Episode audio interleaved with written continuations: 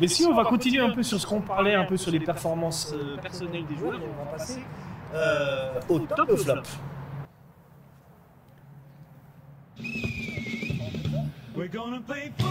C'est le foot. C'est le foot. C'est seulement le foot. Mais c'est- pour moi, c'est clair que vous trouvez toujours un point. Là, on cherche le négatif. Ouais, c'est pas faux.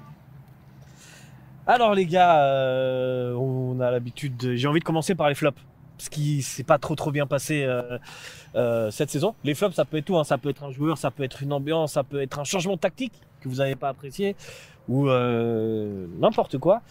Giacomo, puisque tu viens d'arriver, je te laisse la parole. Qu'est-ce qui pour toi a été pas au top cette saison de Servette? Alors, bah, c'est difficile hein, dans une saison où Servette termine deuxième. Moi, un petit truc qui me reste comme ça, surtout en sachant que, que le joueur va partir cet été, été un peu surpris et aussi déçu de ne pas avoir plus Valls, qui selon moi aussi sur les autres saisons, il avait vraiment montré que, que c'était un joueur à, à la hauteur vraiment. Même, je me souviens d'un match contre Lugano cette saison où il a joué, il a marqué et il a vraiment pas beaucoup été appelé en cause et il a toujours répondu présent. Surtout que cette année au milieu de terrain, il y a souvent eu des, des absences. Voilà, il y a eu Doulin qui n'était pas là. Euh, on peut penser à euh, Lele Diba qui sur la fin de saison a été appelé. Après, je pense que sur la fin de saison, on savait qu'il allait partir, donc voilà, on allait plutôt mettre un, joueur euh, de l'académie. Mais j'étais un peu un peu déçu de ne pas le voir plus. C'est pas, je suis pas du tout déçu de ses performances parce que justement, je le trouvais bon et je me disais, ah ben peut-être qu'il devrait avoir plus de place. Mais, mais voilà, si je devais donner une déception, ça serait de voir un peu moins. J'aurais bien aimé voir un peu plus Valls en fait. Ouais, ouais, c'est. Résultat, on va pas dire, euh, il a terminé deuxième C'est ça qui est paradoxal, c'est que je pense qu'on a tous, on aurait tous voulu plus voir Valls parce que à chaque fois qu'il est rentré sur le terrain, il était quasiment irréprochable. Et euh, finalement, c'est une histoire entre lui et Geiger. Je sais pas ce qui s'est passé, euh, mais il doit y avoir un truc. Moi, je suis pas, je suis pas forcément d'accord, mais, mais on, on- on va laisser nos invités débattre et puis peut-être sur cette question, on va donner la parole à, à Lucas parce que c'est un débat perpétuel Ah ouais, qu'on a. ouais, Moi, ouais. je dis toujours euh, que je veux voir Antunes titulaire. Lui, il dit non, non, pas Antunes, on met Valls. Du coup, oui, j'ai envie de voir plus Valls, mais en même temps, à chaque fois que Valls il entre en jeu, c'est Lucas qui a raison. Donc, euh, Ah. Lucas. Valls, Antunes, Ouais. Alors, pour moi, euh, je dois débattre là, je dois dire qui. Valls. Parlons, nous Bon, sommes sur Valls. À parler de Bah, pour moi, je suis parfaitement d'avis avec Giacomo. Euh, et je pense que les gens ont assez entendu cette saison euh, mon avis sur, euh, sur Valls, joueur, et pourquoi il devrait jouer plus. Et mon mécontent- mécontentement par le fait qu'il est, trop peu joué selon moi. Parce que pour moi, pour moi c'est un joueur qui, apporte tout ce que a besoin Servette actuellement. Euh, il peut très bien évoluer dans un milieu en tant que 6 ou en tant que 8, euh, avec Konya ou avec Doulin. Et pour moi, c'était c'était une déception de ne pas le voir jouer, euh, de pas pas qu'il y ait autant de temps de jeu. Certes, il y a le, contrat qui se termine en juin, mais je suis pas très fan non plus de cette politique de puisque le joueur est en fin de contrat, on ne le fait pas jouer. Pour moi, même si le joueur est en fin de contrat, s'il est bon, il doit euh, faire partie de l'équipe. Est-ce que toi, Thomas, tu partages euh, cet avis? T'as Non. fait voir une Tunes parce que, parce que, euh, non, alors non, j'aurais pas préféré voir Alexis Antunes. Euh, je mets toujours beaucoup d'espoir en Antunes, mais pour le moment, il me déçoit un petit peu, du coup, voilà. Mais pour, euh, pour Valls, moi, je me rappelle de Valls qui, quand il arrive à Servette, fait une première saison absolument extraordinaire. Et on aurait voulu le voir plus la saison d'après. Malheureusement, il a eu le Covid, et le Covid, il me semble, de ce que j'ai entendu, lui a causé vraiment de gros, gros soucis. Et euh, ces deux saisons d'après ont été vraiment compliquées. Et à partir de là, il a perdu sa place de titulaire. Et cette saison, c'est vrai qu'il fait à chaque fois de très très bonnes entrées, mais j'ai juste l'impression qu'il a perdu cette place de titulaire, qu'il arrivé en fin de contrat.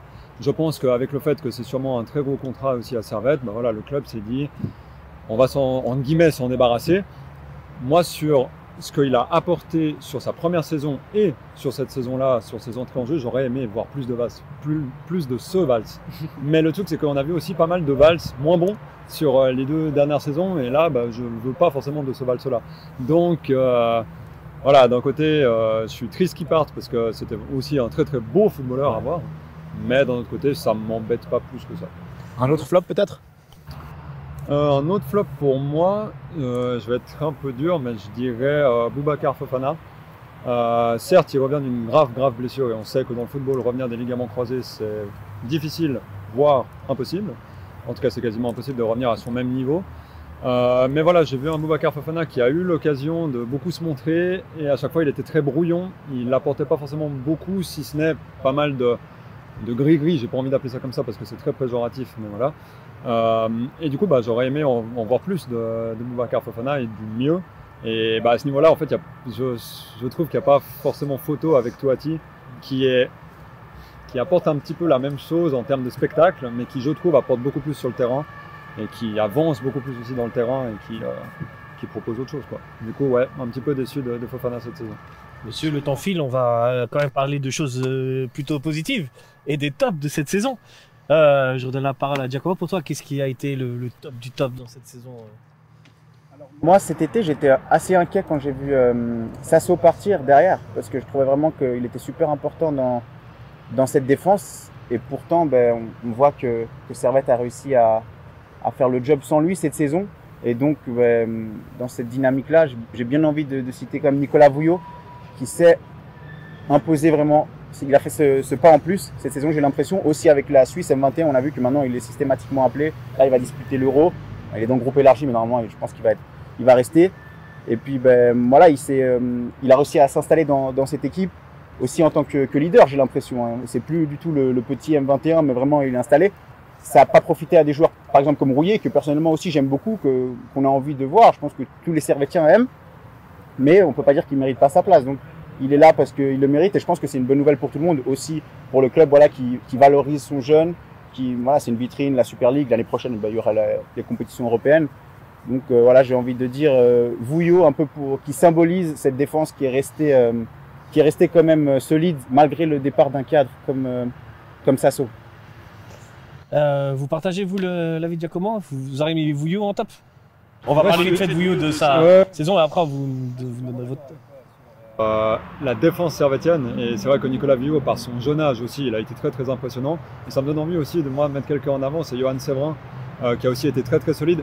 Il est un petit peu parfois sous courant alternatif, il peut faire des performances exceptionnelles et des performances cataclysmiques, mais sur l'ensemble de la saison, je l'ai trouvé très très bon, très très bon dans l'implication et aussi très très bon dans la manière de, voilà, de motiver ses, ses, ses coéquipiers et puis d'organiser sa défense aussi. Vio le fait d'une partie, Johan Séverin le fait de, de l'autre également.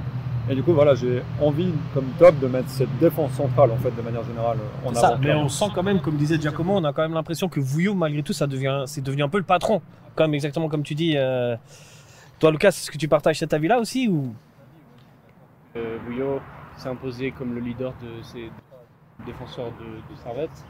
Euh, et je trouve que c'est tout à son honneur et que ça valorise aussi la formation genevoise. Et euh, on a hâte de voir comment ça va évoluer.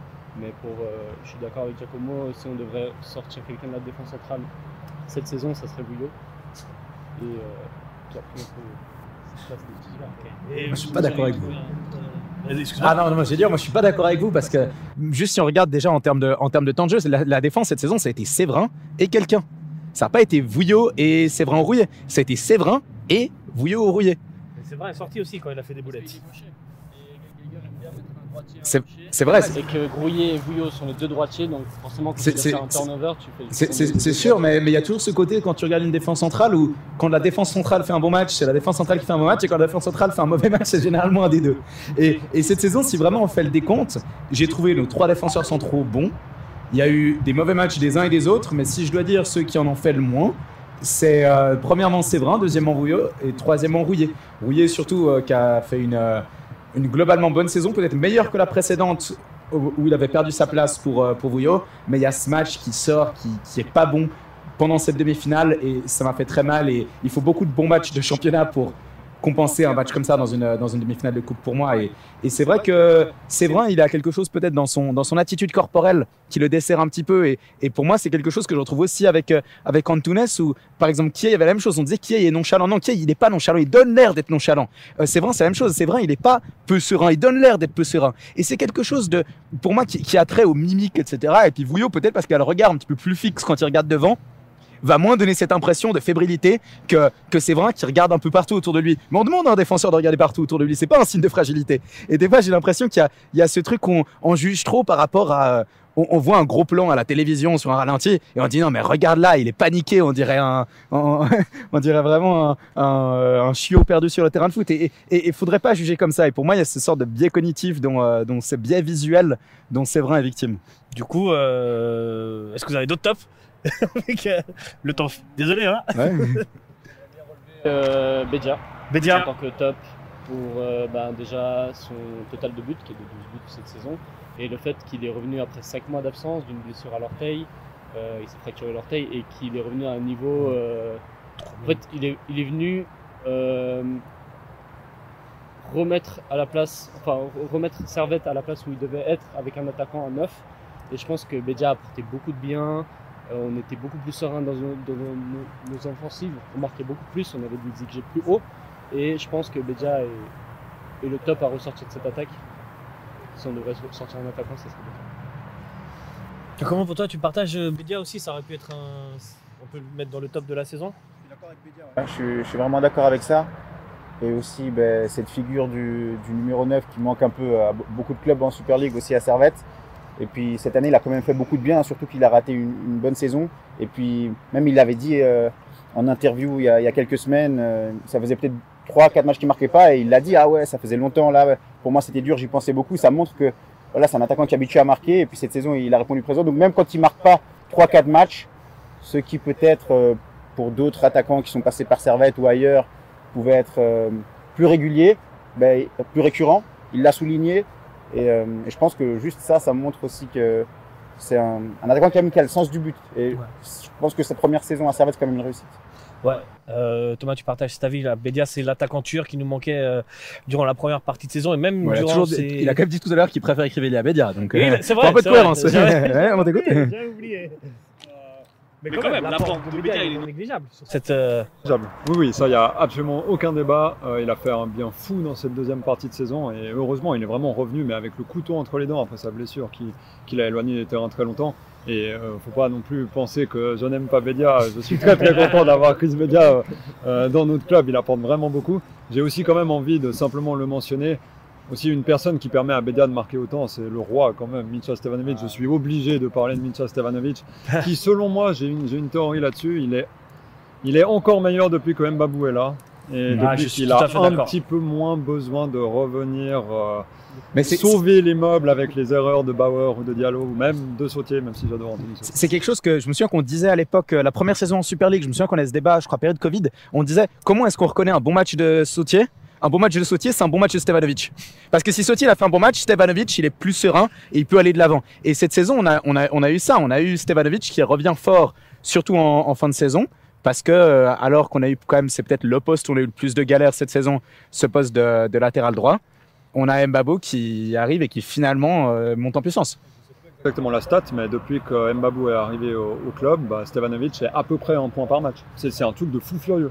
C'est entre les passes et les buts, c'est vraiment euh, c'est le Stevanovic qu'on connaît. Après, il y a aussi quelque chose du système. Nous, on a dit ce système un petit peu asymétrique, qui construit plus par la gauche, qui termine plus par la droite. C'est un système qui a été fait notamment pour, euh, pour Stevanovic, beaucoup plus que par exemple. Si ça avait été l'inverse, avec un Fluke côté gauche, ça, aurait pas, ça, ça n'aurait pas aussi bien marché. Non? Mais ça a quand même marché sur la gauche, hein, je tiens à dire. Euh, Fulke a quand même fait pas mal de passes décisives pour Bédia. Il y avait un schéma mais, mais, préférentiel. mais les, Clichy, euh, Ouais. Fulke, Bédia, ça marche moins bien parce que, évidemment, Stevanovic, c'est Stevanovic qui est capable de faire le geste juste à n'importe quel moment. C'est...